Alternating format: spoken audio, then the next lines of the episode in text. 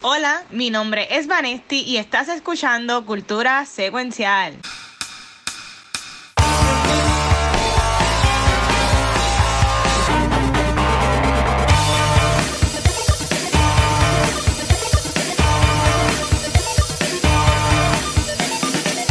Saludos y bienvenidos al mejor podcast de cultura popular de Puerto Rico cultura secuencial. Corillo, mi nombre es Vanesti y venimos con episodio súper malvelista. Pero, pero, antes de comenzar, yo quiero que estos falcones y soldados de invierno se presenten. Yeah, aquí la que hay. Mira, aquí está la cotorra escarlata, el chizo.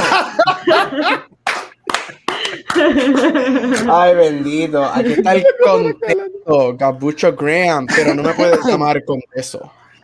Ay, Dios mío. Mira, oh, ¿verdad? Este, y aquí al fin llegó mi día, un episodio de Marvel Again. Este.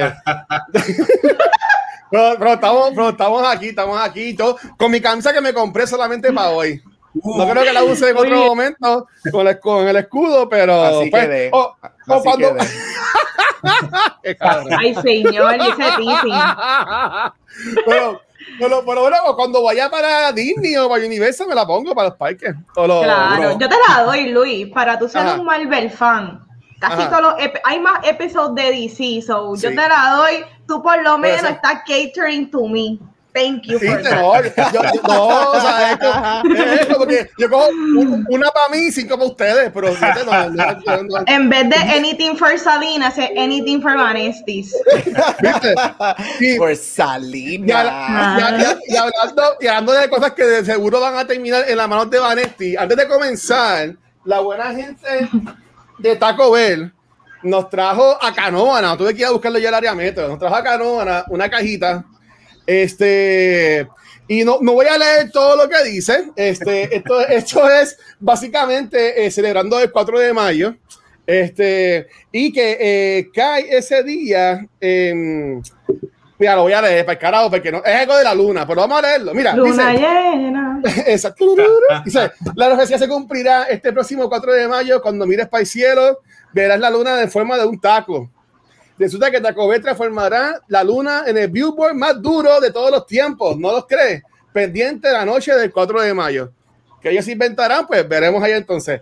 Dice, para celebrar en grande ese día hay crunchy tacos, corillo gratis, para todo el mundo de 3 a 5. Así que todo el mundo ya sabe, 4 de mayo, crunchy tacos de 3 a 5 y a tu gente para que lleguen a Taco Bell, es Taco Moon. Y lo cool de esto es que nos dieron, la calle tiene sus goodies, como siempre tienen. Tienen una gorrita. Que a mí nu- estas gorras que son así de snapback, a mí nunca me sirve porque soy muy cabezón. Este, pero así que Basti, ya tienes una, por lo menos una gorrita. Yes. También, también hay una tacita para el café. Las tacitas, eso es lo que. Y esa desatadura me gusta. que, que está, que está chulita. Si no te acuerdas de ciencia, este, hay un calendario lunar del 2021. Mira para allá. Que ahí, pues, cuando salga la luna llena, pues ya sabes, ya lo vas a tener. Y una t-shirt que también está súper cool. De, la- de, los taquitos y eso.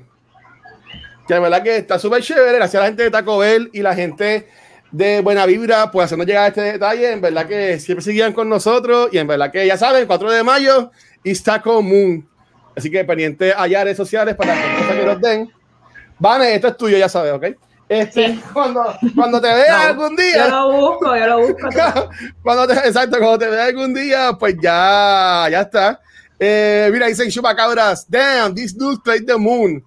Papi, pues hay que, hay que buscársela, hay que buscársela en estos días. Pero el segmento que rompe récords en lo tan largo que es, y eso dijo ella, este, vamos a empezar con Washington Guacho, que de seguro va a ser más cortito que el usual, porque ya no hay series que vamos a estar cubriendo por ahora. Este, y vamos a ver aquí That's No Moon también. Mira, en mi caso, este, como además del chat, esta semana yo no vi muchas cosas, así que yo voy a pluguear por, en español, este, que yo hice un videito con Luismi hablando sobre lo último que viene para Apex, que lo pueden conseguir en Facebook y en nuestro canal de YouTube, y que mañana viernes voy a estar jugando el juego nuevo de PS5 que es Returnal, a las 8 de la noche acá en nuestro canal de Twitch de Cultura Secuencial. Y bien importante, Corillo, yo sé que llevo hablando de esta serie por semanas, pero mañana es el fucking season final de Invincible. Y esta noche, después que la Cultura, como a las 11 y media, que está disponible en Amazon Prime el último episodio de la primera temporada. Eh, yo estoy bien hypeado para eso y más aún cuando ya anunciaron que ya aprobaron la segunda y la tercera temporada. Yeah. Así que imagínense en qué tan cabrón ha quedado esta serie y qué tan cabrón ha sido el following de las personas cuando ya, ya escogieron y, y, renovaron ya por dos temporadas a este cast y esta serie. Eso en verdad que yo estoy bien pompeado. En un par de semanas vamos a tener, bueno, en dos semanas vamos a tener episodio de Invincible, así que verdad que yo estoy bien ready. ¿Ustedes han visto Invincible? No, no, están al día, están más o menos. A mí ¿Cómo también. están? Sí, yo lo he visto todo. Ah, a, a, mí me encanta. Marido. Está su- Sí. Está súper cabrona y el país es un cabrón también, pero, pero estoy, estoy bien pompeado con eso. Pues en realidad, sí vi algo, pero no puedo decir por embargo. Pero vi una película que, que viene por Streaming Service que rima con Ajax y que sale alguien que sale en Mr. and Mrs. Smith y que la película tiene un cast bien cabrón. Y, y vi esa película, no he dicho cuál es, tampoco he dicho quién sale, pero vi esa película, sale como el mes que viene, yo creo. Este, y, y en verdad me, me sorprendió un montón. La vi hoy y estuvo mucho más mejor de lo que yo pensaba que iba a estar. Así que cuando, cuando ya podamos hablar de ella, pues hablaremos de ella, pero en verdad que a mí me gustó un montón. A mí me gustó un montón. Este, así que nada, y ustedes, Vane, Chisi y Gabriel, ¿qué han estado viendo o haciendo en esta, en esta semana? Pues mira, en mi caso yo tampoco he estado viendo muchas cosas, no sé, esta semana ha sido un poquito under Sí, y overwhelming, a la vez no te sé explicar la locura que está pasando en mi mente. Y adicional a que tuve que bingear este Falcon and the Winter Soldier, pero eso lo hablamos ahorita, porque me decidí ver la última hora y pues nada. De eso vamos a tocar ahorita, pero sí vi la noticia que va a salir la película más reciente de Sailor Moon. Así que para los que no saben, yo soy súper fan de Sailor Moon. Tú sabes, Fighting Evil by Moonlight, Winning Love by Daylight. Tú sabes la que hay conmigo, esta soy yo, ¿ok? Yeah. Este, la película tiene un título bien largo que se llama Pretty Guardian Sailor Moon Eternal, la cual esta es una película que ha salido, que ya salió la primera parte en enero en Japón. So, Ok. este two-parter va a llegar ahora junio 3 a Netflix, so pompiadera, porque para los que no saben, yo ahora le voy a meter duro al anime, tú sabes, porque ahora viene la Uh. película de Black Clover y yo quiero ver esa película. So, nada, Yeah. importante, vamos a ver más anime. Chizo siempre en Blue Cheese resalta los animes. So, vamos allá, ya tengo Crunchyroll, así que. Uh, nice. ¿En qué, ¿Con qué? ¿Eso es un streaming service aparte o está incluido con algún streaming service? ¿O eso es otro más que estás pagando? Bueno, Crunchyroll es un streaming service aparte, pero yo Ah. tengo entendido que ellos también tienen como que parte de su catálogo en HBO Max, I think, ¿verdad? Oh. Sí. Según tengo entendido. Ujú. Pero lo bueno es que la película de Sailor Moon viene para el guapa de los streaming. ¿no? Exacto. Tranquilo, tranquilo. Ah, brutal, brutal, que iba a estornudar y lo puse en mute para nada. Ese me pasmó. este, ya mismo sale. ¿Y tú, Chizo, qué has visto en estos días, mano? Pues mira, yo estoy viendo el season 2 de Creep Show, que la, que la están poniendo por el streaming service de Shudder. Está saliendo un episodio semanal, va por cuatro episodios. Y nada, esto es una serie liviana con dos episodios de 20 minutos cada uno en tema antológico, usando el campines de los comic books de la época esa de los 70, antes de que saliera el revolú de que los banearan y todo eso. Ok. Y nada, usan el horror, el horror con humor, como, como lección moral, como siempre han sido las historias de, de terror.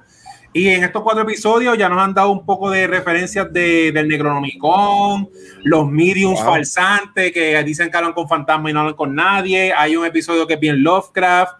Ya salieron vampiros, ya hay un e- episodio espacial y de un serial killer. O sea que ellos están como que tocando los temas clásicos de- del género de, de horror en cada episodio. Son 20 minutos cada episodio que se ven bien relax y están bien, bien nítidos, mano, en Shudder, aprovechando ahí el streaming service. Qué, brutal, así de, misterio como, como a mí me gustan. Este y, y, y, y, tú, Gabriel, ¿qué has visto en estos días? Ya, tenemos, ya tenemos anime y misterio. O sea, yo estoy gozando aquí en la, en la, en la sugerencia. No, no, no hable mucho de misterio, que todavía no supero que, que Conjuring no esté en el listado. Así que. No, no te escucho bien, espérate, no te escucho bien. ¿Qué pasó, Gabriel? Dime. así no se puede. yo, voy a yo voy a hacer un mutiny con Vanetti y con Chiso porque no nos pusiste Conjuring en junio y yo te aseguro que no cambiar, Eso puede cambiar. No sé Cambia, quita lo que, sea. ahí está, ahí está, habló la jefa. No, mira, que yo estoy viendo el, martes pusieron después de dos años el season 4 de Handmaid's Tale este, regresó. Este, estoy super pumped, me llegué este, y llegué, estaba en un sitio el martes y llegué y me puse a ver los primeros tres episodios porque Hulu casi siempre te tira los primeros tres de cantazo y después los otros semanalmente. Este, basado en esos tres episodios, lo que me hace contento es que esos tres episodios nada más son mejor que el Season 2 y que el Season 3. Así que oh, por fin se siente bien Season 1. No sé si aquí alguien de ustedes vio el primer Season o, ha visto el show. Este, el primer Season es magnífico y yo me atrevo a decir que es uno de los mejores Seasons ever hechos para la televisión. Este, el Season, el season 2 y 3 tiene muchos issues y tengo mucho, mucho, tiene mucha falla y tengo muchos issues con él porque le pasó lo de Game of Thrones, el, el libro, esto es un libro, el libro, el primer season es todo el libro. They branch out fuera de los libros y pues empieza ahí. Pero este season se ve muy bueno, se ve, se, se ve prometedor. Espero que basado en esos tres episodios, los episodios que vienen no lo, no lo dañen me recordó el primer season, tiene ese feel y también lo bueno es que en vez regresó al primer season en lo que es formato, porque el primer season fueron 10 episodios, season 3 y 4 fueron 13, este volvió a bajar a 10. So, yo creo que se dieron cuenta que season 2 y 3 mucha gente no estuvo contento con lo que hicieron y parece que they started um, course correcting muchas cosas. Pero es un show muy bueno, a mí me encanta, es un show fuerte para ver, si saben la, la ah. temática y la premisa del programa, es un programa bien fuerte, este, pero hay muchas cosas que para mí yo las veo como documental, porque el paso que vamos, nosotros los seres humanos, somos unos HP y queremos oprimir a las mujeres, pero eso es otra conversación. Pero es muy bueno el show, denle la oportunidad. Si no lo has visto, les recomiendo mucho el primer season. El primer season tiene fin porque es el oh. libro. So, el primer ah. season es excelente. El primer season es excelente, excelente, excelente. Pero super happy que regresó a Handmaid's Tale después de dos años. Este, así que a ver qué pasa el resto del season. Ok, coño, qué bueno, brutal, hermano. Este, mira, antes de irnos con los segmentos, yo quería hacer un paréntesis y agradecer a todo el mundo porque me sorprendió bien brutalmente, exageradamente cabrón, el, el feedback que ha recibido del episodio de Assassin. Eh, este, este episodio fue bastante larguito, yo ni me di cuenta, porque estuvo tan cabrón que no terminamos de grabar y pues duró casi dos horas el episodio, Corillo. Este. Y el episodio ha, cogido muchos downloads. Este, y para hacer, algo que no es ni mainstream, ¿saben? No es superhéroe, no es Karate Kid, ¿saben? ¿Verdad que?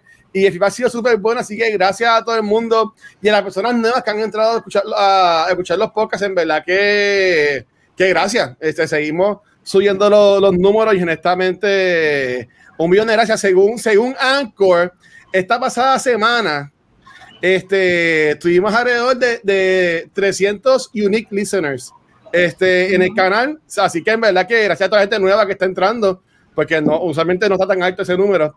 Así que en verdad que gracias como siempre por todo, por todo el apoyo. Este, y por, por tal razón, yo voy a hacer algo ahora mismo y es a la gente que está viéndonos ahora mismo en Twitch este, voy a estar regalando unas suscripciones al canal. Así que si no estás suscrito al canal, pues ahí entraron unos, unos subs. Este, así que si te cayó uno, pues cool, gozaste. Si no, pues seguimos y maybe tengas este, mejor, una mejor oportunidad en la próxima. So, ahí tiramos 10 este, subs. So, en verdad que todo el mundo, gracias por todo el apoyo siempre con nosotros y seguimos con todo lo que seguimos creando. Así que, dímelo, nice. que es la que hay con los muchachos. Vamos a continuar con el programa y es que viene el queso favorito de cultura, donde nos va a regalar otra semana de blue cheese. Tírame hechizo. Y yeah, nada.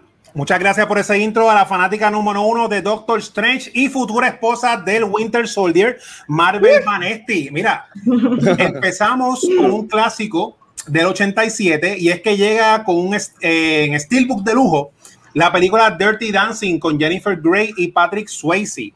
Aquí Patrick, Patrick Swayze, ¿verdad? Un instructor de baile mientras enamora a su alumna en uno de los dramas románticos más queridos de los 80.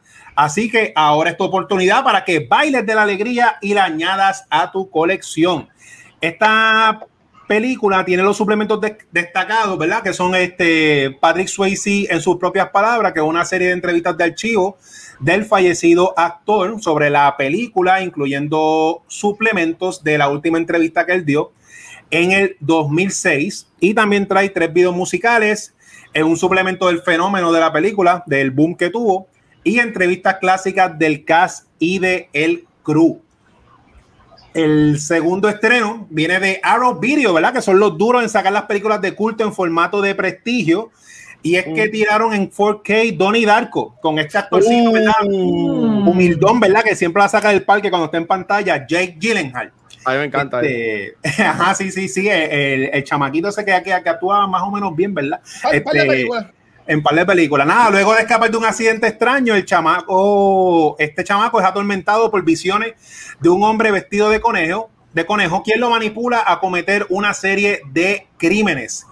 Esta edición trae un booklet de 90 páginas, trae postcard, los posters, este, réplicas de, los Triática Release, un montón de entrevistas nuevas y, este, direct, y lo interesante es que trae el director Scott y la versión original, tanto en 4K como en Blu-ray, que por lo general estas películas o en, el director Scott es 4K y el Blu-ray y la regular, pues está trae cuatro discos. O sea, Arrow Video siempre no dejan nada. Así que esa está muy recomendada para los que les gusta esa película. Pero el estreno grande de la semana es una película que está sonando mucho por cosas que se van a contar, mira, en el próximo segmento. Y es Nomadland. Esta película la discutimos en el episodio 146 de Cultura Secuencial y trata sobre Fern, que es una mujer que luego de perderlo todo en el Great Recession, incluyendo a su esposo, viaja al oeste de Estados Unidos para vivir como una nómada en su guagua, que es su hogar. Eh, los suplementos destacados, pues tiene un QA con la protagonista Frances eh, McDormand y la directora Chloe eh, Sao, y trae un documental de 13 minutos llamado The Forgotten America donde se explora eh, la vida nómada en Estados Unidos, ¿verdad? La vida real de, la cultura nómada. Eh, y también tiene entrevistas con la actriz del libro, Jessica Bruder. Así que nada, es bastante variada esta sección de esta semana para la colección. Esto fue un poquito de short and sweet. Se acabó Blue Cheese. Brutal. Este, yo quería preguntarle a Chiso y a Gabriel, que Chiso más experto en esto, pero Gabriel te puede comentar. ¿Es normal que salga tan rápido la película en, en, en, físico? Porque esta película estuvo en el cine, bueno, bueno, verdad es que fue de tiempo ya, fue, fue como en enero. Berman salió la misma semana. y, más, y, más si gana, y más si gana el Oscar de Mejor Película. Oh, ok, ok. O sea, que es por eso mismo, están ahí cashing in. Tengo ah, algo que argumentar en cuanto a los releases de Blu-ray y 4K. Mira, Chizo, yo fui a Walmart buscando eh, Promising Young Woman en, en Blu-ray y no estaba. Eh, hablé con uno de mis mejores amigos que él es como que súper freak también de, de coleccionar movies. A veces él nunca ha visto la película y cuando viene a verla es cuando la compra. Este, él, me, cuenta que aparentemente Promising Young Woman está 4K solamente en Blu-ray y Amazon.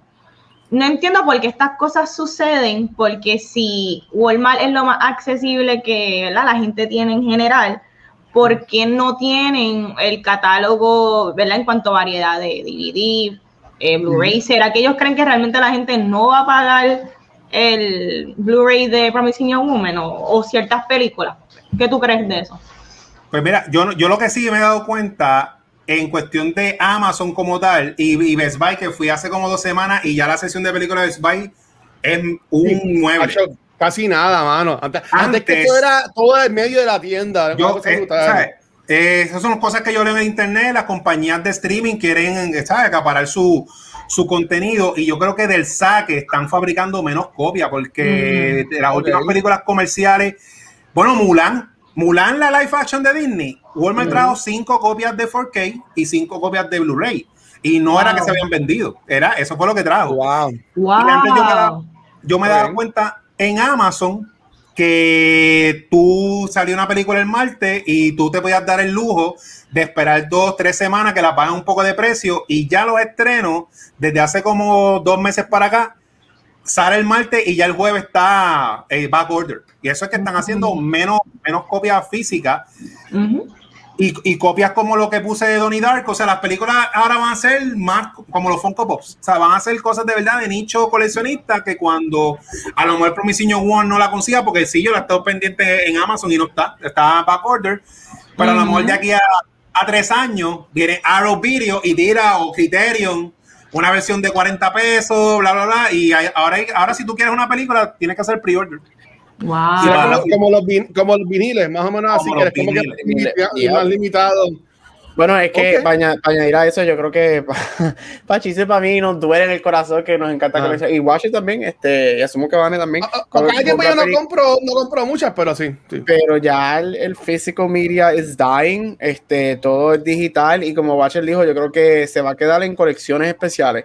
Por ejemplo, yo creo que por eso es que algo como Criterion está cogiendo tanto auge, porque te está tirando estos special editions de las películas este, cada mes tiene tres o cuatro releases y Criterion se está convirtiendo tan, tan grande y por eso son tan caras porque son special editions. So yo creo que it's time to start thinking que el, el physical media se va a ir y va a estar non-existent, al menos que sean colecciones especiales.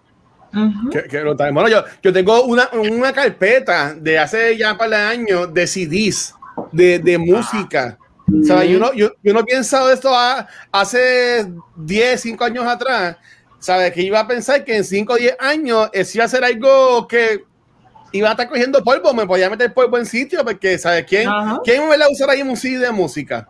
¿Sabes? Como que es algo que se murió. Yo entiendo que, pues, poco a poco las películas, en mi opinión, va a ser como los viniles, que van a ver poquitas, pero va a ser como que para gente como Chizo. Este, um, me regaló a mí la de Chasing Amy para Navidades, que eso me, encantó. a, a, mí que me encanta este Kevin Smith. Si yo tiene que hacer para eso como coleccionista, no es como antes que yo, iba a Soncos y cada vez que cobraba bien, Sangano, ah, esta digo nueva, pues pam, me compraba y se llegaban cinco películas y tengo todavía películas ahí en plástico que nunca ni abrí. Suena para pa, tenerlas. Hasta la del crucero, mano. Tienes un DVD del crucero. Yo me lo cuando Ángel la cogió de. Así, ah, yo me acuerdo ese episodio. que lo quiera. lo último del tema rápido, les digo que no son rumores, porque yo me paso leyendo rumores de foros de coleccionistas, pero Disney dijo hace como seis meses: Yo voy a tirar los títulos nuevos. Ya el catálogo yo no lo voy a tirar, porque pasa en Disney Plus. O sea que si tú quieres Little Mermaid, good luck. Sí, ellos te dirán eso, sí, ellos te dirán eso special, pero eso es que ellos, el famoso Disney Vault, que ellos te decían, que ellos empezaban desde los 2000, como que going back to the Disney Vault y whatever, o re-release y cosas. Por eso fue que yo, que amo Beauty and the Beast, que es mi película favorita de Disney, cuando salió el 25th Anniversary Diamond Edition, yo salí corriendo a buscarlo, porque Disney era uno, Disney uno de los primeros que era loco cancelando los releases y de momento a los cinco años te tiraban un, mini release y lo volvían a tirar con el famoso Disney Vault, pero como yo dije, ahora que está Disney Plus, yo mm, mm, a cada vez que sale algo que Disney que a mí me encanta, eso es a correr a buscarlo porque no se va a conseguir más. Wow. especiales en, Disney Store, yo me acuerdo cuando yo tuve un tiempo que compraba mucho como en la pasada administración de regalitos y eso, cuando tú separabas comprabas películas, te regalaban que si litografía o, o, keys de, la, de arte de la película. Y pues me eso de nuevo, coleccionista. Y, yo entiendo lo que va a sobrevivir. Eso está bien, yo creo, y sabe, es, bueno y malo, como en todo. Igual ah. que el cine, siempre estamos discutiendo estas cosas. Quizás el cine va a ser lo próximo que se va a convertir en algo que es mm. para solamente los fans del cine, que ya lo hemos visto. Solamente ah. para los hardcore fans. Pero Continuando con el programa, llegó con el que nos pone al día con todas las premiaciones, especialmente los Oscars esta semana. Llega Gabucho Graham en Awards Spotlight. Uh, recap de los Oscars. Voy a empezar por decir, Watcher, ya debes estar contento porque ya La La Land y el mix-up del envelope pasó a ser historia porque este año pasó algo peor y hablaré de eso ya mismo, pero ya tu película ya no va a ser el brunt of jokes nada más. Este, mira, los Oscars fueron el domingo. Si estaba siguiendo mi Facebook, lo siento, pero not sorry, con todos mis bombardeos de, de Oscars. Este, nada, como dijo Chizo, que ya, ya que él lo mencionó, vamos por ahí. El hablo de la película Nomadland, como se esperaba, Nomadland es la gran ganadora de la noche. Ganó tres Oscars, incluyendo The Two Big Awards este, que fue mejor película, y Chloe Zhao se convierte en la segunda mujer ever en 93 años, Shame, dos mujeres en 93 años, en ganar el Oscar de mejor director y en la primera, primera mujer de color, porque la única persona, la otra mujer es Catherine Bigelow, ya una mujer blanca. Así que por fin tenemos una segunda mujer en esa categoría. Las categorías de actuaciones, este, las dos de actor y actriz secundaria fueron como esperábamos este, que fue Daniel, Daniel Kaluuya por Judas and the Black Messiah y John Yoon Yoon por Minari. Dejaré las dos leading categories para ahorita, pero algunos de los ganadores fueron Soul, que se llevó dos Oscars, incluyendo una Bane se llevó My Octopus Teacher, ganó mejor documental. Así que el pulpito que terminó ganando, este Mira, fue una, fue una ceremonia este, en lo que es cuestión de, de ganadores. Sound of Metal se llevó dos Oscars. Nice. Este, Mank se llevó dos Oscars, Ma Rainey se llevó dos Oscars, hasta Tenet, mi película favorita, se llevó un Oscar. Bien merecido porque los visual effects de, de Tenet son espectaculares. Este, no ganaron en eh, sonido, no, no, ganaron en sonido, ¿no? No, en sonido ganó Sound of Metal. Sound of Metal, sí. ¿Tú te imaginas que la categoría de Best Sound la pierda la, la película que tiene la palabra sound en el título? sí, este, mira, en cuestión de ganadores fue una noche bien, yo creo que fue bien terminó siendo bien predecible. Sí tuvimos dos categorías, que eran las dos categorías que estaba todo el mundo mirando, que lo de allá mismo, pero fueron bien predecibles. Yo estoy bien contento con los ganadores. Yo creo que eh, fue un año para toda la gente que estaba diciendo, ay, que los Oscars deben cancelar, ay, que estas películas de este año son una porquería. Fueron unos ganadores bien, bien valiosos y ya yo estoy mirando, ya he estado mirando esta semana los números de las películas que ganaron y su optics de viewership, porque eso siempre pasa cuando ganan los Oscars, la gente, la gente empieza a ver, Nomadland está como por 233% por encima, este, Another Round creo que por 400 y pico, Promising Young Woman, que Promising Young Woman, mi película favorita, ganó mejor guion original, está por 133%, este, eso las películas están viendo y eso es muy bueno para la industria del cine y, y bien contento. Pero lo que quería decir rapidito, y yo asumo que quizás los tres ya lo sabemos o hemos visto ya noticias de lo que pasó esa noche, este, la ceremonia no terminó de la mejor manera. Empezando porque ellos hicieron que lo que para mí en lo personal es un big no-no y es mover la categoría de mejor película antes de ciertas, de otras categorías. Yo para mí eso es un big no-no, esa es la primera vez que eso pasa desde los 40. Este para mí eso es un big no porque para mí, y, eh, estaba hablando con, con, un amigo mío ayer y él me dijo, pero ¿por qué para ti no es un big no Y yo se lo comparé con esta metáfora de, es, una receta de comida. Tú necesitas todos los ingredientes para hacer tu main dish. Para mí, mejor película debe ser último porque todos los premios que están dando son los ingredientes que te van a llevar a la mejor película. So, para mí eso fue una decisión mala, pero el grande revolú de la noche con las dos actuaciones la razón por la que ellos movieron mejor película fue porque ellos querían terminar el programa con un emotional gut punch. Dejaron las dos categorías que estaban up in the air, este, que nadie sabía quién iba a ganar, aunque mucha gente estaba diciendo que Chadwick gracias a Dios estamos en Record Watcher y yo diciendo que se cuidaran porque alguien por ahí podía robarle el Oscar, no robarle porque se lo merece, llevarle el Oscar a Chadwick. Ellos querían terminar con ese emotional punch que hubiese sido, yo entiendo lo que querían hacer, hubiese sido precioso ver a la viuda de Chadwick en tarima porque ella estaba allí este, a aceptar ese Oscar.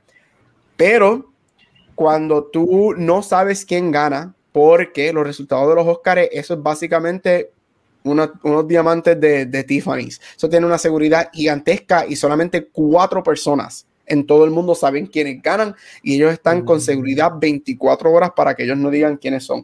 Ellos no saben quién iba a ganar. Ellos tomaron un riesgo que desafortunadamente no funcionó. El show termina con la categoría de mejor actor, con la cámara en la cara de la viuda de Chadwick Boseman porque ellos pensaban que él iba a ganar y no fue así. Ganó Anthony Hopkins y el show terminó abruptly, no hubo final y la cara de la gente fue como que, what the fuck. Y yo creo que Por eso exactamente es que tú no dejas a mejor película, tú siempre dejas mejor película para lo último, para que no sucedan estas cosas. Y más que tú no sabes el resultado. Tú como productor del show y como director del show, tú no sabes el resultado. Y para mí fue algo bien, fue bien feo, este, porque si hubiese funcionado hubiese estado nice. Pero podemos verlo de que ellos ellos querían capitalizar en la muerte, de, un la muerte de alguien, exacto. Mira, que es la muerte de alguien, la muerte de un hombre negro.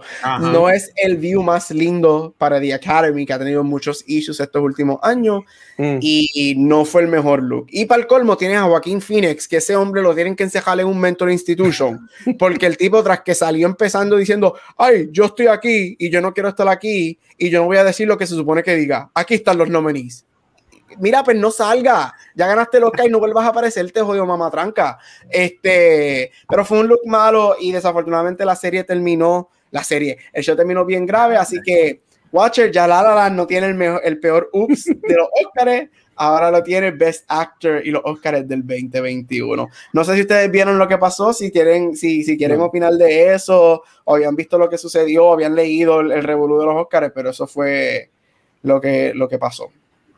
Sí, permisa, aquí Luis Ángel Rodríguez de Cultura Secuencial. Una pregunta, Gabriel. Este, siendo Tony Hopkins uno de los que estaban nominados, no tenían como que en stand-by, como que ellos, o sea, si están nominados, yo estaría pendiente para aceptar el, el, el, el premio. Que, lo que sucede aquí, esto es fácil y ya esto se sabe porque ya se liqueó, lo dijo Anthony Hopkins, lo dijo su publicista y todo.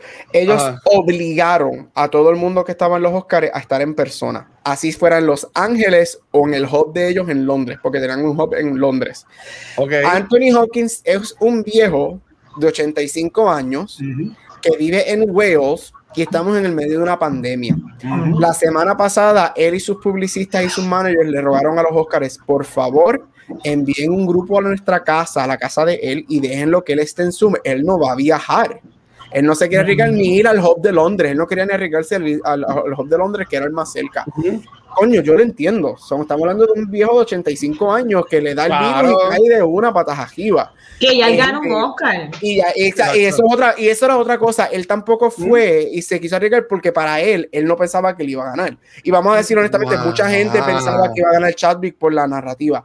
Yo sí voy a decir algo porque mucha gente está diciendo, ay, que si Anthony Hopkins, whatever. Gente, Sí, a, todos los a todos no han visto la película, no han visto la película. Hollywood producers que escuchan este podcast. Anthony Hawkins fue contratado para hacer un trabajo y él lo hizo. No te voy a invitar a ti a que veas la película porque para mí él es uno de los mejores ganadores en 93 años en esa categoría. Él da el mejor performance de su carrera superando a Hannibal Lecter y para mí el mejor performance ganó. Y yo amo a Chadwick y yo lo he dicho, Chadwick da un performance en Ma cabroncísimo, pero Anthony Hopkins was just better. He was just better. That's it. y eso es lo que pasó. Así que nada, todo el mundo, ay, que si no dijo, gente, él hizo su trabajo. A él lo contrataron para hacer un rol y él se la comió. Yo que no sé nada de esto, Gabriel. Yo iba a Rizamed, ¿me entiendes? Yo ni iba a Chadwick. iba a Rizamed. Yo, yo, cuando vi The Father, este, que la dimos gracias a la gente que había en cinema que nos invitó al screening, esa, yo salí jodido de esa película y es que cuando grabamos el podcast lo dije, ¿sabes? Eh, y en verdad, yo creo que está en Fine Arts, si no, pues búsquenla en cualquier lado. Pero deberían ver esta película. No, y esa última escena, él se ganó el Oscar, él se ganó el Oscar. Y Luis sabe. conmigo. Este, y Luis, y Luis lo sabe, la escena. Él se ganó el Oscar en esa última escena. Esa última escena y él terminó ganándose el Oscar. Pero mira, y yo amo a Chadwick, yo, yo entiendo, yo entiendo la narrativa de Chadwick. O sea, obviamente, esta era la última oportunidad que la academia tenía y whatever. Mucha gente, ah, pero a Heath Ledger se lo dieron. Pero, la, la diferencia es que cuando ganó Heath Ledger, Heath Ledger sí era el mejor performance de esa categoría. Más tenía la narrativa de su muerte. Cuando ganó Peter Finch en los 70, que son los únicos dos actores que han ganado luego de su fallecimiento, también él fue la mejor actuación de su categoría. Más tenía la narrativa. Chadwick tenía la narrativa, pero como dijo Vane, para mí, Riz Ahmed y Anthony Hopkins a mí me encantaría, a mí me encantaría que alguien hackee los votos, porque este, si hay algún año que yo quiero ver los votos, es este, porque algo a mí me dice que Riz Ahmed estaba por encima que, que Chadwick en, en los votos. Yo. Pero, Yo, no, es, un look malo, pero, you know, me da, a, mí, a mí me dio mucha pena porque ellos tienen la cámara en la cara de la esposa de, ¿Tú sabes, ¿tú sabes qué es lo triste de todo ah. esto? Que el resto, ok, Riz Ahmed está vivo para continuar una carrera, Riz Ahmed de seguro va a ganar un Oscar en, algún momento. Anthony Hopkins ya ha ganado y, y si es bien merecido, fantástico, fabuloso. Lo triste es que lamentablemente sí, esta ha sido la mejor performance de Chadwick. No necesariamente es que tiene que ganar, pero es el mejor de él. Y lo triste es que no vamos a verlo más. Eso es todo. Sí, me da, sentimiento que no voy a ver más de ese actor. Sí. Porque él, era para darnos 40 años más de carrera fácil. el, tipo era un, el, tipo era un, caballo. Yo, honestamente, yo me enteré con Paul Gabriel de que ellos, los productores no saben los ganadores. Yo todavía no, no creo en eso 100%. Pero, pero ok. Ok. Yo quiero ver los Razzies, a ver quién ganó los Razzies. Gabriel, tú vas a cubrir los Razzies. ya lo ganó, ganó, ganó Sia, ganó Sia por la película Music, esa porquería película. Yo no puedo creer que yo gente esa película. No ganó Yubi Halloween, ah, se lo robaron. Ay, qué pena, puñeta. no te preocupes, yo te aseguro que Adam Sandler va a tener muchas más oportunidades de ganar más Razzies. Ay, lo mano. Dios lo bendiga. Sabes que sí. Bueno, Dale. perfecto. Esto estuvo bien bueno, este también, este Award Spotlight, porque Oscars, qué papelón, la gente. Los premios son importantes. Pero también vean lo que les dé la gana. Exacto. A la misma vez. Exacto. Y voy a, voy a hacer el pledge que hizo Frances McDormand, que ganó su tercer Oscar de actuación el domingo. Es una dura, es una dura. Vayan y vean las películas y a todo el mundo, y actuamos somos amantes de cine, primero que vean las películas, no importa el modo, vean las películas, obviamente mm. veanlas.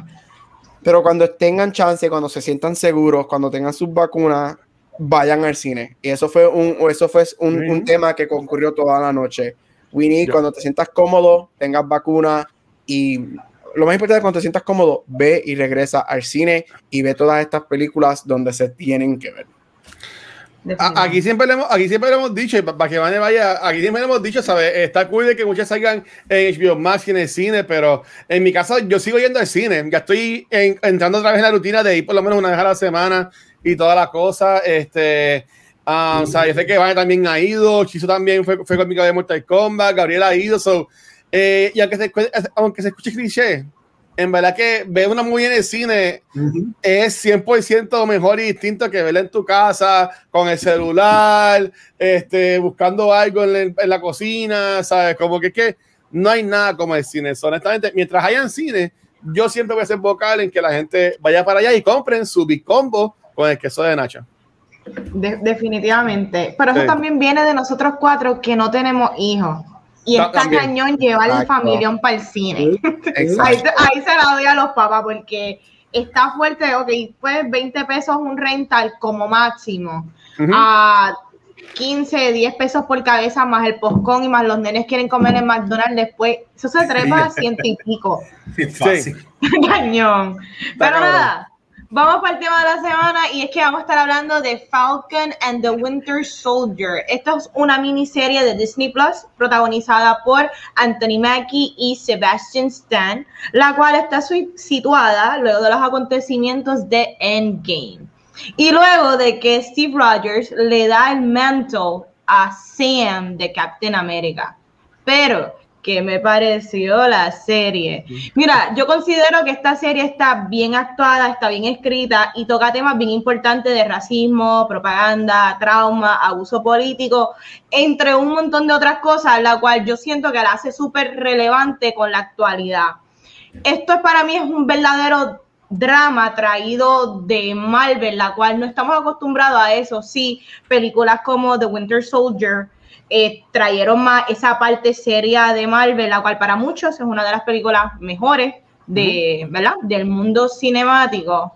Pero hay algo en esta serie que yo no sé qué me pasa, no sé si es a mí, yo, yo no sé que quizás yo no soy la fanática más grande de Marvel, pero con todo y que yo analizo que esta serie está bien actuada, está bien escrita, están pasando cosas importantes, capítulos que no son tan largos, que no son largos, yo los encontraba inmensos. ¿Alguien me puede explicar eso? Y yo no sé si es que hay un problema con el pacing. esta serie como único funcionó para mí y la empecé a disfrutar. Adicional a que a partir del episodio 3, 4 en adelante, es que esto, ¿verdad? Toma mucha, ¿verdad? Mucho momentum. Yo lo que hacía era que la veía, empezaba a hacer cositas en casa, volvía y me enfocaba, todavía estaba pasando lo mismo, no me perdí de nada, volvía otra vez. Tú sabes, es una serie que beneficiosamente se presta de que tú no le prestes mucha atención y no te pierdes de ella. Y yo lo digo como positivo, porque no toda la serie tú tienes que estar ahí pendiente a toda la narrativa. Yo creo que es bastante straightforward en lo que está pasando, porque tiene esta situación como que media body y una situación política, social sucediendo que es throughout toda la serie. Y por eso me gusta pero yo la encontré súper underwhelming y para lo que yo estoy acostumbrada y lo que yo le saco a Marvel es esa magia. Hay algo de Marvel que, es mágico, que pues yo no lo sentí en esta serie, no te sé explicar. Yo soy DC Lover y a mí me encanta la seriedad y lo crudo y lo dark y lo gritty de DC. Y esta serie yo siento que es la más parecida a algo DC y a mí no me gustó siento que le falta el charm de Marvel. Así que, Corillo, ¿qué tal les pareció Falcon and the Winter Soldier? Yeah. Pues mira, a mí el primer capítulo a mí no me gustó nada porque lo sentí, aparte de que, de que la actuación del protagonista la sentí un poco floja. Eso mismo que tú dijiste, como que no vi nada que me motivara a seguir viéndola. Y nada, fue cuando, después cuando seguí viendo los capítulos y los temas que me empezaron a, interesar. Y el personaje de, John Walker, el fake Captain America, ese story me gusta un montón de toda la psicología detrás de ese personaje hasta el mismo final, hasta el mismo final de cómo el personaje termina. Pero la serie en general, yo lo que pienso es de que no sé si fue timing, porque esta serie iba a salir primero que, que WandaVision. Yo creo que esta es la primera propiedad de Marvel de esta live action que es como las series normales de Netflix o que series que tú ves por ahí, de que tú la estás viendo sin esperar nada. Tú estás viendo lo que pasa, porque en las películas de Marvel era una cadena de esto amarra esto, esto, esto, esto. Y lo de WandaVision no era igual, pero como WandaVision estaba escrita con ese misterio tan original, tú querías saber si era Mephisto, y estaba esa expectativa. Esto yo la veo y lo sigo comparando, así como tú dices, en forma positiva, con la serie de CW, con la serie de Shield, con el CSI, serie que tú ves el capítulo de la semana y están nítidos, son los personajes de, de Marvel. Sí, los Stones están bien nítidos, la calidad de producción está bien nivel película, todas las escenas de pelea parecían escenas de cine, los trajes se veían con buen budget, porque muchas veces esta serie le bajan un poquito el, el presupuesto y todo se veía este bien nítido. Y ver los personajes como tal y lo que eh, añade al mundo de Marvel pues, pues complementa porque sí no, no, no tenía el punch ni me dejaba esperando esperando esperando el hype pero creó un montón de cosas que ya eso existe por ahí para abajo y hay un montón de personajes cool nuevos que van a hacer y nos dio al, al meme de Simo, a Simo bailando, así que eso fue un personaje que de la nada pegó, yo estoy seguro que ellos están reescribiendo el, el Season 2 o haciendo algo en Capitán América 4, este, pero sí, en general yo creo que fue eso, que eh, la vi, la disfruté, pero no tuvo, y me imagino que le hicieron así a propósito, el, el misterio, ni la voy a empatar con esto, que con esto, esto que viene en el futuro. Ok. Eh, voy yo. Así quedé yo cuando vi esta serie. Ay, Dios mío. Así quedé yo. Así quedé yo. Este, mira, ay, así también. Ahí, sí que quedé. Ahí sí que quedé. Chacho. Mira, este. Pues sí, esta serie existe. Este, esta serie existe. It's there. La vi, pasó por mi vida. Este, bueno, yo pasé por ella, ella no pasó por mi vida. Este, mira, esta serie para mí, y es bien weird, yo, estoy, estoy básicamente word for word con lo que dijo Juanetti. Para mí esta serie no es técnicamente, hablar, voy a hablar de la serie, de lo que es la construcción de la serie. La serie no es mala, está bien construida, este, aparte de Anthony Mackie, para mí está bien actuada, porque él para mí, uh, y ahora le van a dar una película a él, uh, chacho. Este, pero está bien actuada el resto de las personas. Yo creo que obviamente lo, lo técnico está there, las peleas están there. Aunque para mí las peleas están bien subpar comparadas con las peleas de las películas. Las peleas están there, la acción está there. Este, you know, everything is there. Si esta serie no hubiese tenido a Simo bailando, no hubiese tenido a Elaine entrar por dos escenas, este, y no hubiese tenido la belleza de Sebastian Stan, porque él tampoco es el gran actor, es mejor que Anthony Mackie, pero él tampoco es el gran actor, mi gente. Sí, este, es lo que pasa es que es precioso para verlo. Para mí esta serie no decía, no, a mí esta serie no me dijo nada. Esta serie no me dijo nada y, y, y, no, de verdad que no la estoy comparando con WandaVision porque son series bien diferentes y yo entiendo eso, pero esta serie para mí fue un dud, para, para mí fue una decepción y estoy, este, yo creo que Vanesti hit it on the head. Esta serie no dice Marvel. Esta serie, si no fuese por los personajes, esto no grita Marvel.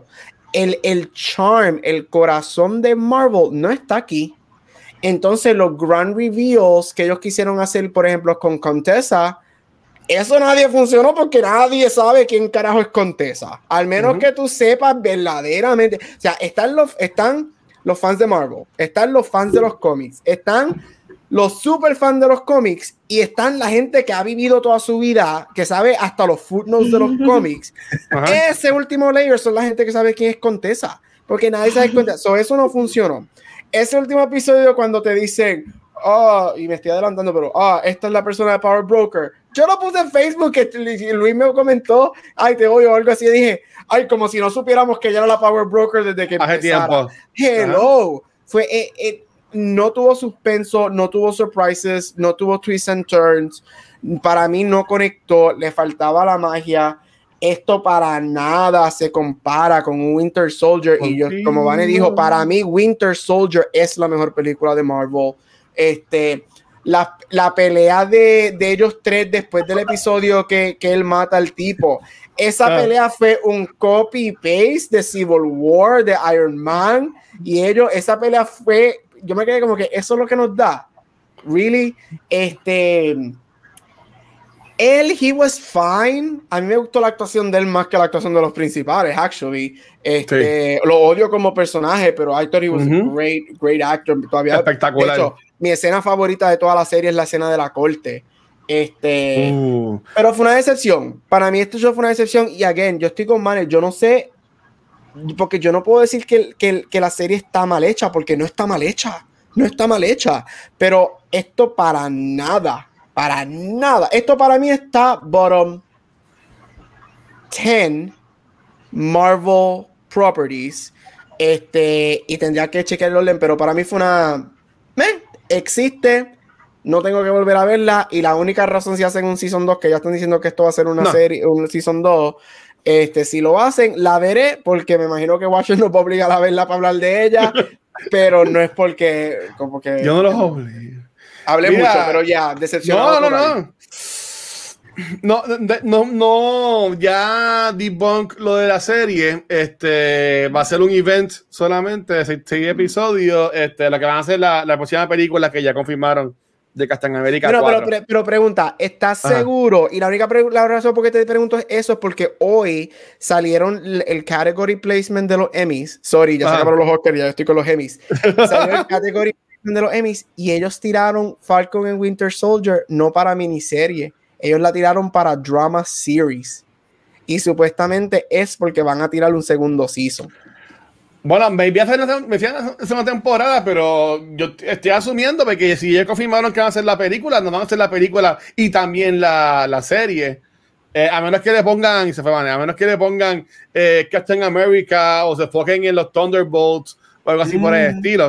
Este, pero es que, bueno, no, no, eso fui yo acá subiendo de cómo van a, hacer la película, pero no viene ya la serie. Entiendo que no, no sería para qué hacer las dos cosas. Este, pero de nuevo, mi, en mi opinión, en mi opinión.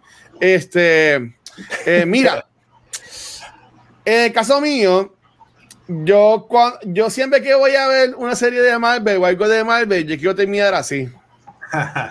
llorando de felicidad, gozando y toda la cosa. Desafortunadamente, cuando se acabó esta serie de Marvel, yo terminé así. Adiós.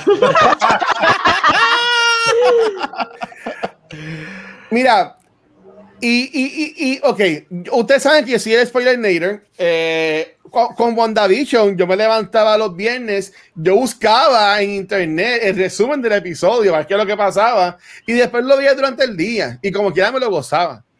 Yo sí hice esto con, con Falcon and Winter Soldier, leí lo que pasaba en, en el series final y o season finale, lo que sea, y cuando vi el episodio, empezó, terminó y se acabó, y yo me quedé como que, ok, cool. Y después me quedé pensando, y yo como que, diablo, este, ¿qué, qué, qué, qué fue lo que tuvo mal la serie? Y, y, en mi opinión, la serie no fue una serie mala. Es que ya el MCU nos tiene tan acostumbrados a darnos caviar, a, a, a darnos cosas hermosas, cosas espectaculares, como en cumplió dos años, Infinity cumplió tres años esta semana. Este, que estábamos esperando eso, pero eh, eh, Falcon and the Soldier no es de lo mejor del MCU. Y, te lo, y, lo, y lo digo ya, que yo soy el, fanboy de, de, Marvel aquí. Este, eh, Metaverse tocó un tema bien bueno en uno de los comments que puso ahorita, que él entiende que a él le gustó cómo manejaron los, los asuntos este, personales de la serie, que si políticos, sociales. Me vi solo la mujer con las preguntas de Vanetti. Este, diciendo que se lo manejaron bien, pero lo que a mí no me gustó de esta serie es que ya uno sabía lo que iba a pasar. Y uh -huh. como siempre he dicho, creo que fue aquí que lo dije semana pasada, si no lo dije en otro podcast en, en Guiricampo o, o, en otro lado. El ensilludo por lo que era cool, aunque a mí me gustaba, era, aunque son personajes basados en las series, cogían los nombres de storylines de cómics, pero no los seguían al pie de la letra. Uh aquí básicamente hicieron un copy-paste del, del cómic a, a, a, la película, que hasta el traje es el mismo. ¿Sabes? El traje de Falcon es básicamente el mismo que los cómics, que entiendo que es la primera vez que pasa, algo así tan, tan, tan, tan exacto. Que yo entiendo que eso me preocupa un poquito en, al futuro del MCU. Que no vaya a ser que ellos quieran hacer como que quieran es convertirse más eh, acuerdo a los cómics para, para, para, los que son fanáticos de cómics y whatever, por ejemplo, todos sabemos, ya todos sabemos que Falcon se convierte en Captain America y que después Bucky se convierte en Captain America. O sea, he sido cool que nos dieran algo distinto.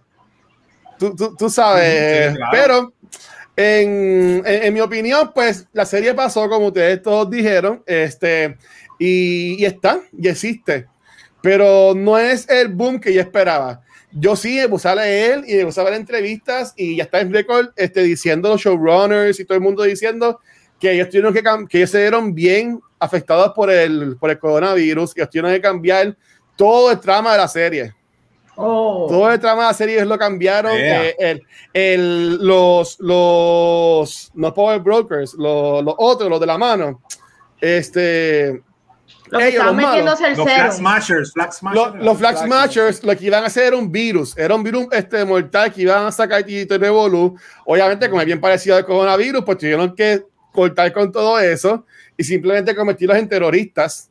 Este, algo que tampoco no es nada wow. Este, uh, también escenas, tuvieron que cortar episodios, ¿sabes? Que ellos siguieron, ellos siguieron bien afectados por el coronavirus. Eh, como dijo Chiso, recuerden que esta serie era la que abría Disney Plus. Y, y, recuerden que nosotros se supone que conociéramos a la condesa en Black Widow. Nosotros la vamos a conocer en Black Widow, a la condesa. Que ahí, pues, la, cuando supiéramos, cuando la viéramos de ella de nuevo acá, y vamos a decir, ¡eh, a puñeta! Ahora, ahora vamos a decir, ah, mira, esta es la, que, esta es la de Seinfeld que está en Falcon and Winter Soldier, ¿sabes? Per, perdió el boom del perro intenso, en mi opinión. eh, este, pero, pero ya, yeah, o sea, no quiero hablar media hora más, ¿sabes? Estuvo cool, no, no, es la gran cosa, no es lo mejor del MCU, estoy pompio para Loki. Eso uh -huh. es, lo que, es lo que pienso así en general de la, de la serie, Vane. Pues mira, hablando un poquito más como siempre, hablamos de escenas ah. que nos gustan, personajes que nos gustan. Eh, para mí lo mejor fue John, John Walker. Mira, Johnny Walker. Yo siempre pienso en yeah, Johnny Walker. Si mi brand es de ser Esa, este, tiene la, tiene problema. Tiene las prioridades bien puestas, Vane. Estoy contigo y te apoyo. Mira, para mí es lo mejor de esta serie y para mí eso deja mucho que decir en el sentido de que hay personajes que son traídos de un, de un mundo cinemático que ya yo conozco y para mí el, el, fue lo más interesante porque yo siento que tocaron lo que es la psiquis de un soldier, la milicia, cómo esto te puede corromper, cómo el poder corrompe, cómo también el amigo le dicen una, como que él le pregunta, ¿tú te meterías el serum? Como que tú crees que no te va a cambiar y él no, yo creo que simplemente te haría mal. O sea, estoy diciendo fueron con la frase. Yo creo que te haría simplemente la versión como que más auténtica de lo que tú eres, ¿verdad?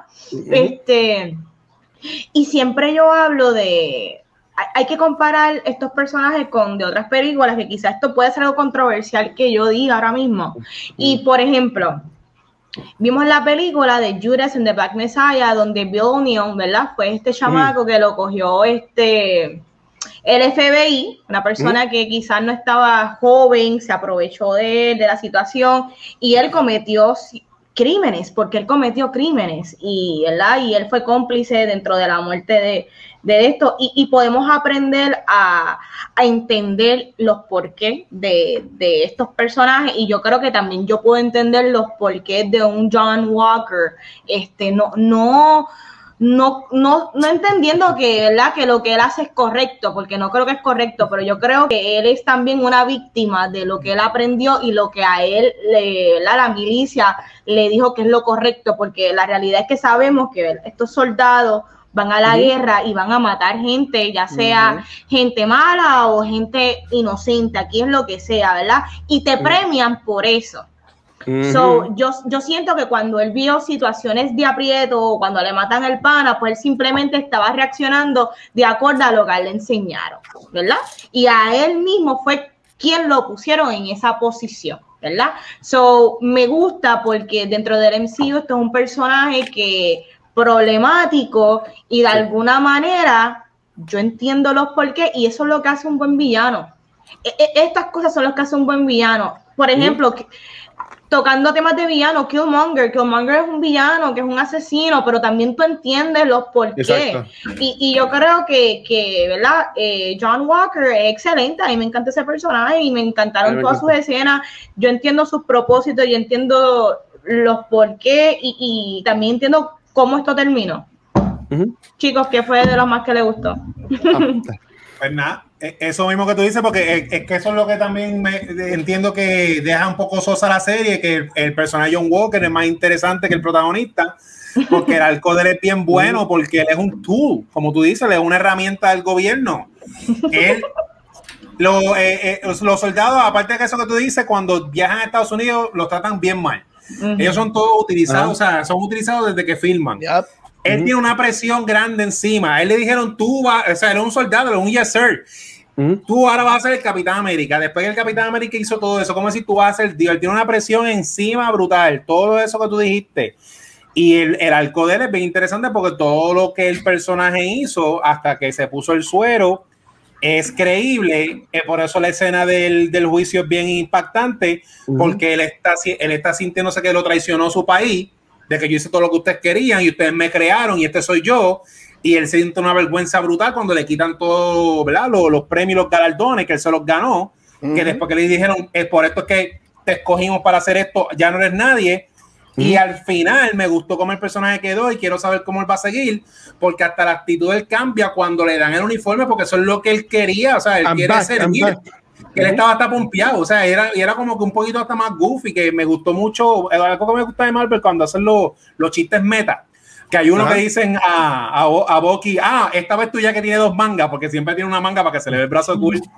Y cuando le dan el traje de US Agent, Joe Walker dice, ajá, es lo mismo, pero negro, que es lo que siempre hace en la compañía. Pero él está como que pompeadito. Y me interesa ese US Agent con un país que le dio la espalda, que él trató de hacer lo mejor que pudo, y ahora está esta compañía que no se sabe quién es, a ver cómo él va a reaccionar. Pues eso, así que mi personaje favorito de Falcon Winter Soldier es John, Walker.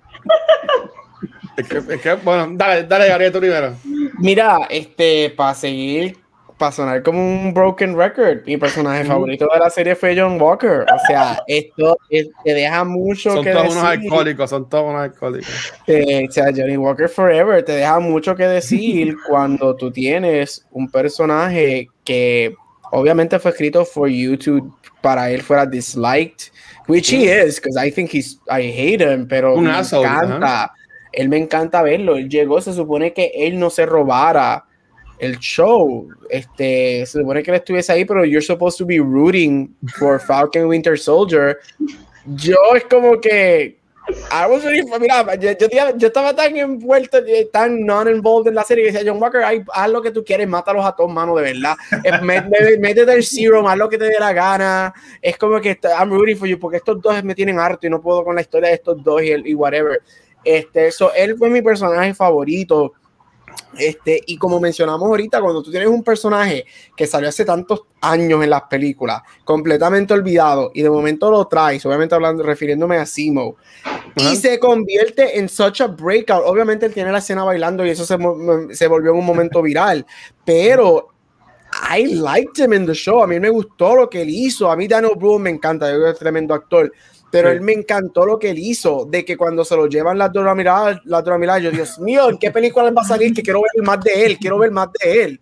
Y Sí. cuando está en la cárcel al final, yo, yes, dame más de él y dame, en que estoy loco, yo, yo estaba como que, ¿en qué película él saldrá? Asumo que, que ahora que sé que Captain America 4 la voy a ver, esto, aquello. So, te deja mucho que decir cuando even alguien como Bucky, que se convirtió en un sex symbol en las películas, y todo el mundo hace- ama a Sebastian- Sebastian- as- ama a Sebastian Stan, Ajá. no fue el hit de la serie. Y eso te deja mucho que decir de la serie. Sí. Mira, am, a Bucky me lo apendejaron demasiado. Y yo, y yo puedo, y yo puedo, y yo puedo entender, y llamo a Sebastian Stan, yo lo amo a él desde que él era el Mad Hatter en Once Upon a Time, que yo esa serie la, la amaba. Este, y también estuvo en una serie de política de USA, ¿sabes? a mí siempre me ha gustado de él. A mí me encantaba, ah, me encantaba Bucky Barnes, Winter Soldier, hasta esta serie. Yo puedo entender el algo que están dando. Obviamente es una persona que está en, en- en recuperación, que está en depresión, que está manejando 20 mil cosas con su vida. Eso lo puedo entender. Ujú. Pero para mí que, que se fueron demasiado. O sea, le- la, la, la flecha le dieron muy joven, le dieron como que overpowered a eso. Y, en, mi, en mi caso lo jodió. Eh, yo siempre he dicho que Anthony Mackie, y aquí hablamos de cómo él mató la serie que ahí me encantó de Netflix, que se me- se me- hasta se me olvidó el nombre. Altered Carbon. Ar- Altered Carbon, que ya nada más vi un episodio después que yo amé la primera temporada. Este, estuvo, él fue el lead de la segunda temporada y después de ahí hasta la cancelaron, no, no hicieron más nada. Eh, a, mí no me, a mí no me gusta Anthony Mackie como actor, lo he dicho aquí millones de veces. Este, aquí quienes lucen son eh, el hijo de Russell, Wyatt Russell, que es eh, Johnny. Walker o, Ja- o Jack Walker, como quiera se llame, este. US Agent y Simon. Este, para mí que en CU ellos, son- ellos, ellos saben lo que hacen, ellos saben lo que hacen y este, ellos cuando castean, ¿sabes? Estas personas tan chulitas, porque obviamente tú, Simon, tú lo quieres odiar en, en Civil War. Pero acá todo el mundo ahora va a Simo y después ponen entrevistas de hablando español y yo, este cabrón, yo quiero janguear con él. Tú Ah. sabes, Ajá. como que. Y, y, y, y- lo amo, ¿sabes? Y ahora, y ahora el actor es él, que para mí antes era como que un bad guy. Ahora yo quiero, ahora cuando saque algo, enseguida voy a ir para allá. Porque me hace quererlo más a él. A Wyatt Russell yo lo había visto a él en la película de guerra que, que, que, que yo vi que la vi en 4DX en Overlord, Overlord, este, que True. está súper cabrón esa película. Y, y- yo, y, y yo lo amé a él en esta serie. ¿Sabes? Ah, Tú, tú estabas, estaba creada para que tú lo odiaras, pero a- algo que ellos hicieron súper cabrón, y eso lo- se lo aplaudo a Disney y a, y a Marvel y a Disney Plus y todo este revolver en CU. ¿Sabes? Ellos le tiraron de, por, por de, ¿sabes? de pecho, le tiraron a- al ejército, a, a este, a- al clasismo, a, a los, los policías, acusando a los negros de que están haciendo cosas malas cuando cogen a Falcon y saquen ya de preso. Pero volviendo a, a, a Walker, eh, básicamente, él, él es una víctima del Army, eh, ¿sabes? Ujú. Él- él- él- a él lo convirtieron una arma de matar y eso es lo que él hacía, ¿sabes? Cuando Ujú. ustedes dijeron la, la escena de la corte, como que, mira, yo soy quien ustedes me hicieron a mí. ¿Tú me entiendes? ¿Sabes? Si ustedes me, ustedes mandaron a mí a pintar casas, pues yo pintaba casas, pero me mandaron a matar gente. Pues yo mato gente, eso es lo que yo hago. ¿sabes? Y me que... por esto y ahora no me premia. Pues yo no entiendo.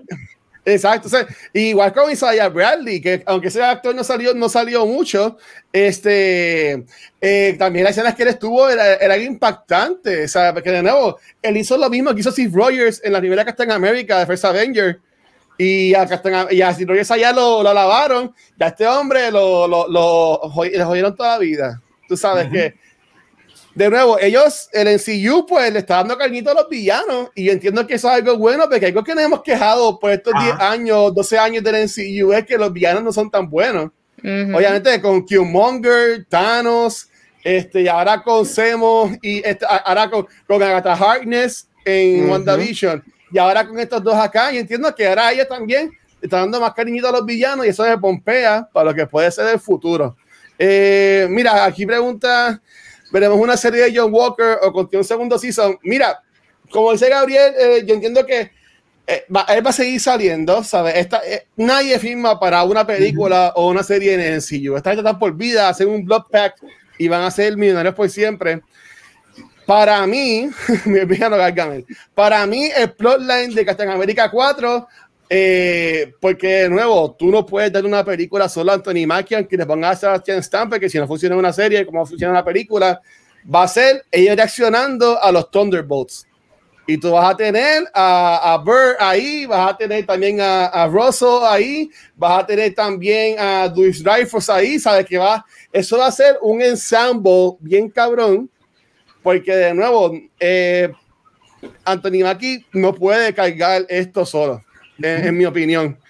Y ahora mi pregunta es, pues, ¿qué le van a hacer a él para después en un par de años darle el manto de Captain América a Bucky? ¿Sabes? Que es, lo que estoy esperando, en mi opinión. Mira, yo siempre invito a las personas que siempre hablamos bien de Daniel Bru, yo siempre les recomiendo que vean la película Rush, que él hace de Nicky Laura, y eso es una de sus mejores interpretaciones. una película que nadie le da cariño y es una película que deben de ver porque está bien buena. Él se merecía una nominación al Oscar por esa película. Y de los mejores roles de Chris Hemsworth también. También. No, no Daniel, Bro, Daniel, Daniel Bro es de esos casos, eh, sorry, Daniel Bro es de esos casos que él fue nominado para todo todos los precursors y no entró a los Oscars. Eso fue una de las shocking esa, esa mañana. Porque fue nominado a todo y se mereció una nominación a los Oscar. otro, vamos a hablar de esa, de esa, película en junio en Back to the Movies. oh, brutal, pues me invitan si quieren. Sí. Ah, pues, ya está. a mí esa es una de las películas ah, que yo a todo el mundo le recomiendo. Vale, yo soy el jefe de Back to the Movies ahora, así que estás bienvenida. Ah, pues, ah, pues estoy invitada. Mira, este, yo, yo siento que esta serie no como que no hay mucho que desmenuzar en el sentido de que no hay sorpresa, no hay como que mucha cosa, pero a mí me gusta realmente los, temas que ella está tocando, porque yo creo que los temas son bien importantes. Este, Fíjate, a mí no me estuvo mal Anthony Mackie. Yo, yo no sé si este, quizás fue la dirección, el libreto. Yo lo que pienso es que él como actor siempre gears towards un poquito como que el, personaje negativo, como que el personaje que está como que ah, estoy molesto con todo el mundo y no sé cómo reflejar que en verdad no estoy molesto. Y yo creo que es eso, que quizás él no es carismático en el sentido de que tú sabes que hay actores que saben interpretarse el broody, pero también a la misma vez como que te tiran el wink. Él no sabe hacer eso. Pues ese es el problema, Vane, que tú, ves entrevistas de Anthony Mackie, el tipo es. Es que el tipo no sabe actuar. Que, que, el tipo no actúe y sea él mismo y me vea así, pues es más likeable y, y queda mejor. Pero. Pero pues, estoy llorando. Es, lo, es, lo, que no entiendo muy bien de la serie. Este, pero en mm. general, chicos, porque hablamos de lo bueno, ¿qué cosas ustedes entienden que el MCU de, aquí puede agarrar para, para, el resto de las películas y qué cosas ustedes creen que deben de cortar? Uh, buena pregunta. En cuanto puede ser temas, personajes, escenas. Uh. Bueno, yo, yo sigo agarrándome en la serie de los West Coast Avengers, que ahí va a estar USA, Scarlet Witch, que van a ser estos Avengers este, los Outcasts, los que han tenido problemas con, con, con, con la organización.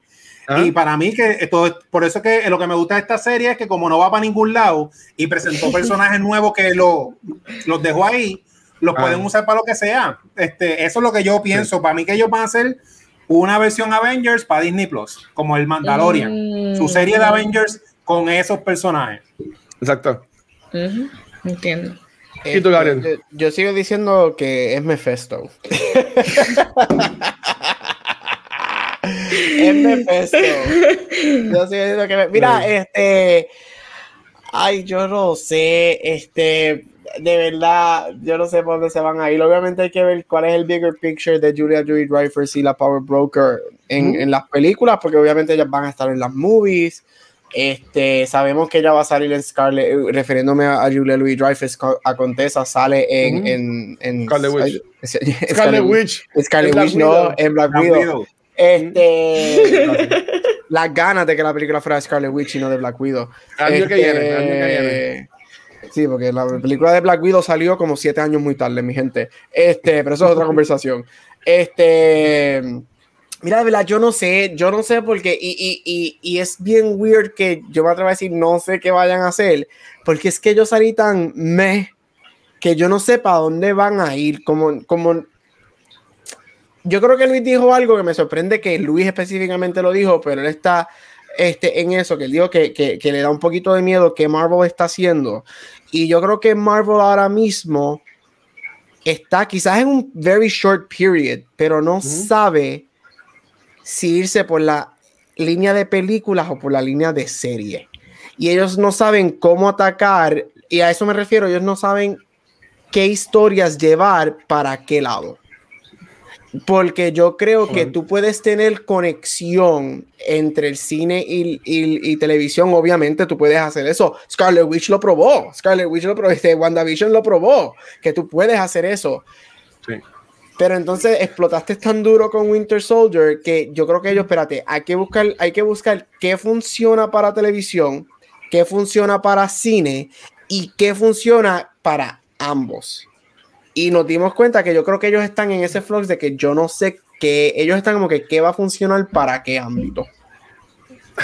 Yo estoy de acuerdo contigo, por ahí me voy a comentar esto. Eh, nosotros damos cuenta de estas dos series ahora mismo como si fuera el banquete principal del NCU, pero recuerden que en un universo alterno, cuando nos acabó el mundo el año pasado, esta serie estaban corriendo a la misma vez que ya hayamos visto Black Widow en el cine, que ya hayamos visto Shang-Chi en el cine, que ya hayamos visto Eternals en el cine. ¿Sabes? Que eh, eh, esto es como que el postre, por, por decirlo así, ¿sabes? Ya Kevin Feige sabe hasta el 2050 lo que ellos van a hacer con el NCU. Obviamente, el orden ahora mismo se jodió por, por todo esto.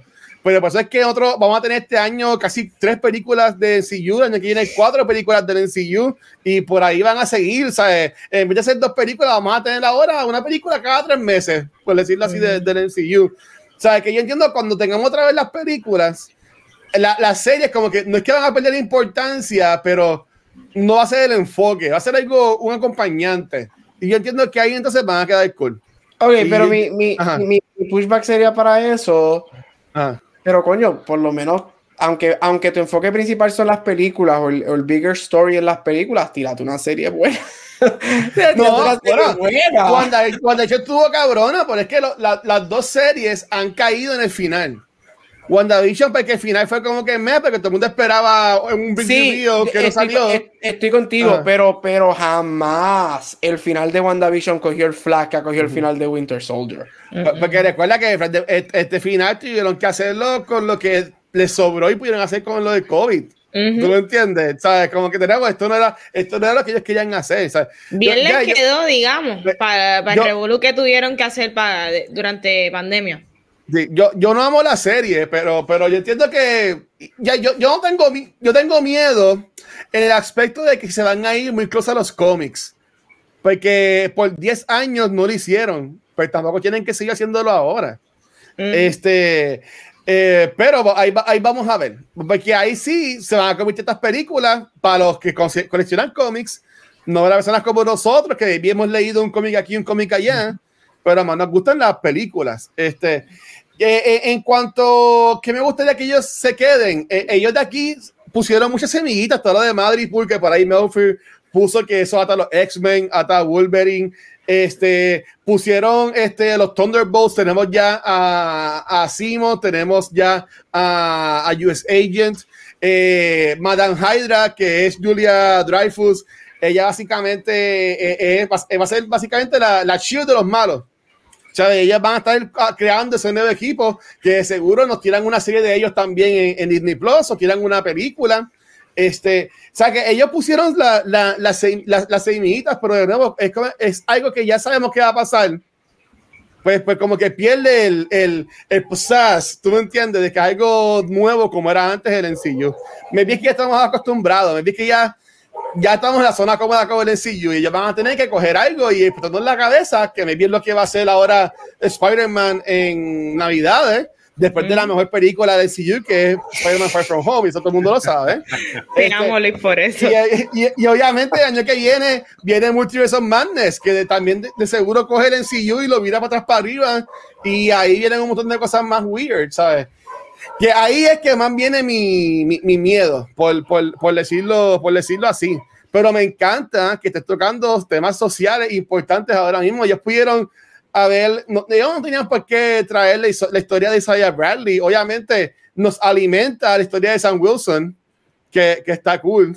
Este, pero ellos, ellos no tenían por qué irse en ese, en ese viaje. Este, pero yo entiendo que están haciendo bien al, atraer esas cosas. Y para ya terminar, también estoy de acuerdo. Yo escuché el último episodio de Movie Toilets, Dashi Pixel, que ya están otra vez haciendo podcast toda la semana. Y Pixel, aunque ellos son, ellos tocan los temas de otra forma. Dame cómo puedo poner esto que no se escuche tan feo como ellos lo dijeron. Pero Pixel dijo que a él le cansa que ellos estén este, como que tocando todos esos puntos. El de, ah, pues hablamos de racismo, check. Este, hablamos de Black Lives Matters, que básicamente lo mismo. O sea, hablamos de los inmigrantes o, personas que están desplazadas, ¿sabes? Como que, que él tiene miedo de que también se faquen tanto en esos temas para ser politically correct, que también pierdan la esencia de lo que es, de lo que también son ellos. Eh, que también es una finita bien, es una, es una, línea bien finita de los que ellos tienen que caminar. Eh, yo no estoy tan, de acuerdo con eso, pero sí he visto en las redes sociales mucha gente criticando eso de Falcon and Winter Soldier y es algo que uno puede ver. O sea, yo digo que no lo hicieron, yo lo noto, pero yo entiendo que en vez de criticarlo, yo lo aplaudo que ellos hacen eso. Si vemos que en par de series más siguen con el tema y no lo evolucionan o no lo resuelven, pues ahí entonces como que, mira, pero ¿por qué en verdad estás trayendo estos temas? ¿Es para milking them o simplemente para crear character development o algo así para el estilo? Ellos, ellos están en, en, en, una línea bien finita, no, no línea finita, pero tienen que, reinventarse, eh, tienen que reinventarse. Esto depende como, como tú lo manejes, porque mira WandaVision, obviamente son temas diferentes, pero WandaVision te trae el, el, este, los temas de trauma, temas, temas, de depresión, de muerte. Este, de una manera que son temas, y para mí son temas igual de controversiales, porque el mental health issues, eso es un tabú, yo no sé por qué, pero eso es un mental issue, eso es un tabú hablarlo. Y, y, ellos lo manejaron para mí espectacular. Olvídate de la magia, olvídate de eso. Mira esos temas en WandaVision, es espectacular. yo creo que todo depende que todo depende de la gente que tengas detrás de eso para guiarte en hablar de esos temas. Por ejemplo, la persona que quiere dirigir Captain, en este, Captain America 4 ya está cayendo mucho flash. Creo que es uno de los directores o whatever de la serie. La serie. ¿Por qué? Todo el mundo, si nos vas a dar el primer Captain o sea, ya nos diste el primer Captain America negro, ¿cómo tú no nos vas a dar un director negro para la película que entiende esa historia, que se relaciona con esa historia? ¿Por qué Black Panther fue tan grande para Marvel?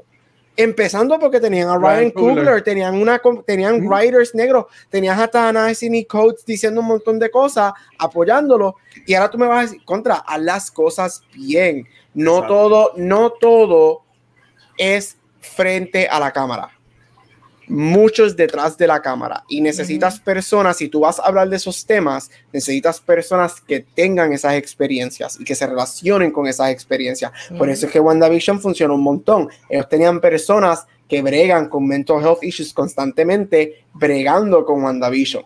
Y por eso es que esos temas funcionaron. Eh, yo, siento que es controversial porque el, uno decir que estos temas que se tocaron en esta serie es Marvel, eh, como que, no se vayan por esa línea todo el tiempo, pero es que esto es solamente una serie de tantas películas de Marvel que ha salido. Esto, esto es un, un 1% de, de un mundo cinemático, la cual para mí es bienvenido traer los temas, ¿sabes? Exacto. Yo, yo no, ya si se crea un precedente de que todo esto pues distinto, pero para mí, yo, para mí, ¿verdad? Porque hasta mismo Winter Soldier, eh, yo creo que en cuanto a temas de racismo, este es la primero que lo toca. Yo no creo que esto ha sido algo este, repetitivo, este. Exacto. Y que a gente le incomode eso, yo tengo problema con que a alguien le incomode eso. So, eh, that's just weird. Porque volvemos, nosotros cuatro, nuestro, nuestro problema de la serie nunca fue los temas que tocaron, era más en cuanto a, hay un pacing raro, hay cosas que quizás no, la historia no está tan, eh, está bien construida, pero le hace falta como que un push, como que para elevar el material a lo que ya estamos acostumbrados, como dijo Chizo. Se siente como una serie de TV realmente y no una serie de Marvel. ¿Me entiendes? Y eso ha sido, yo creo que la constante de los cuatro. Eh, Corillo, para finalizar, recomendamos la serie y esto, antes de que digan, yo creo que esta va a ser la primera vez que estamos como que va a haber variedad. Así que oh. recomendamos la serie.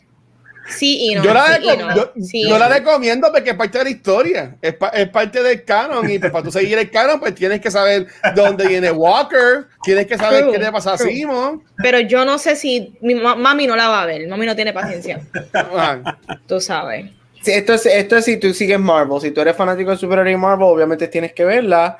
Este, y si no, esto no es, esto, esta serie no es para alguien que no ha visto nada de Marvel.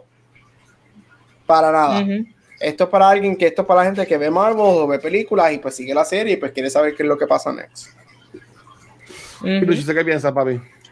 Eh, sí, eso mismo, este, que la, o sea, si la quieres ver, pero si se fueron muy, muy para los fans del copy paste de los, de los cómics, que es para los o sea, es para la gente que ha visto el Marvel Cinematic Universe, para público nuevo, no, no creo que, que, lo, que los agarre, porque de hecho, muchas páginas de internet americanas yo las, dejé de seguir porque como están tan copy-paste de los cómics, están haciendo los spoilers, no son spoilers, que me están poniendo cosas de los cómics futuras que a lo mejor la serie va a poner.